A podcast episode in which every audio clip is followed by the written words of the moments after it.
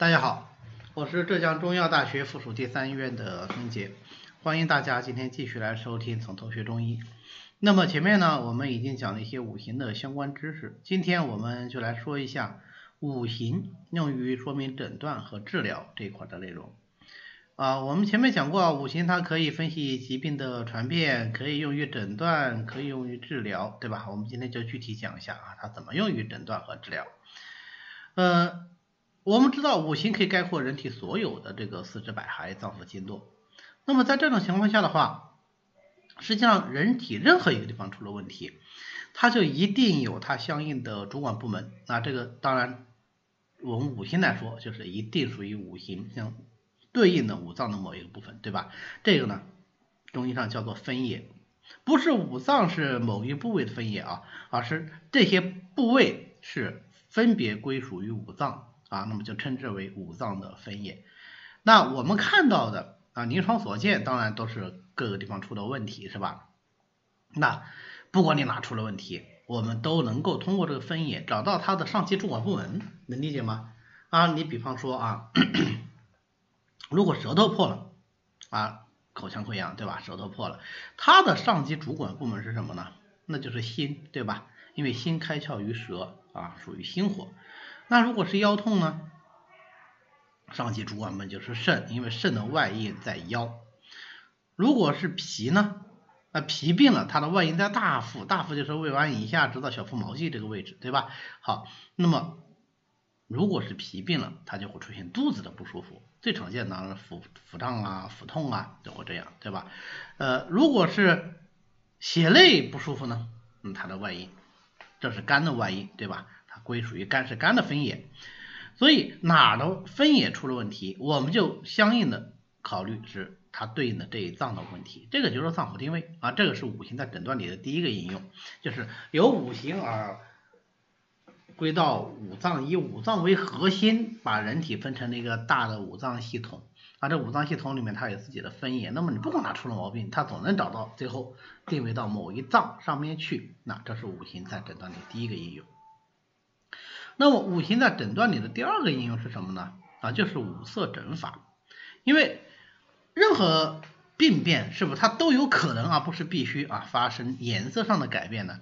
我们根据这个颜色。是不是就可以对它进行诊断？因为颜色是我们分为五色嘛，对吧？青、赤、黄、白、黑。那这样它就跟五行给挂钩起来了。青它就属肝，赤就属心，黄就属脾，白就属肺，黑就属水。当然，那我呃黑就属肾。当然，它不仅仅只是说跟这个五脏对应起来，它形成那个大的体系，它跟五行相对应，跟六气相对应。啊，跟其他的一些属性都可以相对应，那这样的话我们就可以成立诊断。比方说，呃，青色，对吧？这个病是青，以绿色为主，能考虑什么？青属木啊，木不就绿油油的吗？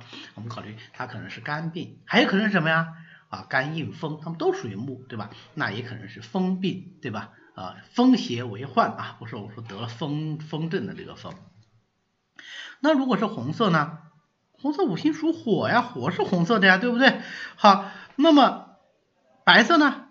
白为金，对吧？黄黄属土，黑哎黑属水，对吧？啊，这就是为什么黑土地养粮，它又又有水又有土，它不是更容易生发吗？对吧？水就是黑色的，其实这个水为黑色，住在海边的上的人应该是特别有体会吧？你看。嗯，因为水的深度啊不一样，那么它海的颜色看起来就是不一样的，从这个浅蓝到深蓝一直到黑色，对吧？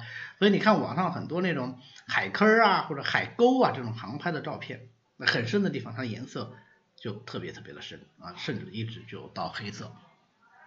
那杭州的话，我们到那个龙井问茶去看那口龙井，它的水很深，这个龙井问茶的井口很小啊，但是水很深，你一看上去它就是个黑色的。OK，那么。我们知道这个基本的五色对应以后，大家想想，如果这个人他是个脸红，你你觉得应该是什么问题啊？红属火，对不对？火性为热，所以我们考虑他可能是个热病，对吧？那到底是哪里热呢？是心热、肺热、脾热？我们前不是讲了分野嘛，是吧？是谁的分野红了，那就是谁的病。那比方说准头啊，就是鼻子尖儿，它谁的分野呢？它是脾的分野啊，准确说是胃的分野。所以鼻尖红，那我们考虑哦，这是胃侧，对吧？那如果是整个脸都红了呢，对吧？心气华在面，所以整个脸都红了，我们考虑什么？我们考虑是心火。当然，热本身就归属于火，所以可以考虑为全身的火啊。这就是从分野的角度上来进行辩证，对吧？那再比方说这个红，它是红在颧啊，脸上的颧骨，颧为面部的大骨，是吧？这是脸上最高的地方嘛啊，骨属肾，所以颧红，我们考虑是肾。那肾热。这个热是实热还是虚热呢？啊，肾一般的虚热，所以全红一般是肾经的虚热，那就什么？就肾阴虚而有热。你看，这样疾病性质我们也给它推导出来了。啊，不仅是五色，还有五声啊，说的声音不一样，它这个五性也有配合，叫声不一样也不一样，对吧？呃，表现不一样也不一样。比方说，这个人老是喜欢动，那老是喜欢抽动，抽动是什么？这个动的现象在自然界，风一刮。那树就会动，对吧？所以动都属于风啊，珠峰调、珠暴强直皆属于风，对吧？抽动啊，这些东西都是风象。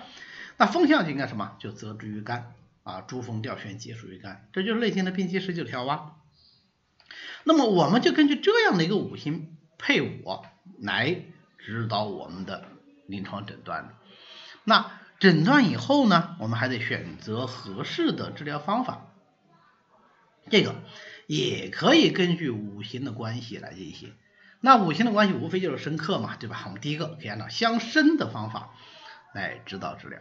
用相生的方法指导治疗的基本原则啊，就叫做虚则补其母，实则泻其子。那就是说，我们要根据相生的方法治疗治则，一个就是补母，那母亲强了，儿子就跟着强；二一种方法就是泄子。子被削弱了，那么他的母脏也会被削弱。比如说我们前面讲过培土生金法，那个呢就是典型的金不足啊，我们却要去补脾啊，脾属土，土能够生金，这就什么虚则补其母。那泄子呢？啊，比如说心和肝的关系，心为火，肝为木，木生火，所以心火是肝木之子。那么现在干热了。我们要泄干热，除了直接泄干热以外，我还可以实则泄其自，我去泻心火啊，那也能够起到一个泻肝热的作用。这个就是实则泻其子。总之，相生的话，要么就是补母，要么就是泻子啊，就这两种方法啊。但是呢，我们可以那就有很多特定的这个名字啊，形成一种固定组合，什么培土生金法啦，滋水涵木法啦，啊，益火补土法啦。啊，等等，同时呢，我们还可以用相克的这个规律啊，根据相克的规律来制定治疗方法。比如说肝木就最喜欢克脾土，那么它一方面呢就表现为肝木太过，另一方面，另外一方面呢，哎，它也表现为脾土的亏虚。这个时候我们治疗就一边疏肝平肝，一边我们健脾益脾，这叫什么？一木。扶土法，一柱木星啊，扶助土星啊，非常形象，对吧？啊，实际上不管我们有没有这个形象的名字，对吧？啊，我们临床上就是这么用的啊，就是按照这个五行生克的规律来进行指导运用的。这个对我们脏腑辨证来说啊是非常重要的，甚至可以有一些呃很灵活、很复杂的这个呃思路。那比方说有一种病，它是肝胃阴虚症。肝胃阴虚的话，这个时候我们要养肝阴，对不对？养肝阴的药其实并不多，我们养肝血的药多，养肝阴的药并不多，怎么办呢？啊，有一个方名方叫做一贯煎，这个一贯煎它是怎么来补这个肝阴的呢？啊，它首先有一组药它是养肾阴的，还有一组药是养胃阴的，肝胃阴虚嘛，对吧？还有一组药是养肺阴的。现在是肝阴虚啊和胃阴虚，你养胃阴我能理解。为什么要去养肾阴和养肺阴呢？因为金能生水，水能生木，所以肺和肾的津液足了，肝的津液就足了啊。所以它是先补肺，通过补肺来补肾，通过补肾来补肝，它是这样来的。你看这个是不是就是完全根据五行的这个气化规律、相生规律一环套一环过来的呀？所以它取个名字叫一贯兼，这就是气气生化。一以贯之的意思啊，所以像这样的治疗方法在中医里是非常常见，是非常重要的一种治疗思路。为了方便大家和其他喜欢中医的朋友一起来学习和讨论中医知识，我们呢建了一个微信群，欢迎大家扫描下方的二维码，添加我们的管理员的微信，然后发送“从头学中医”，他就会拉大家入群的。那么我们下次再见。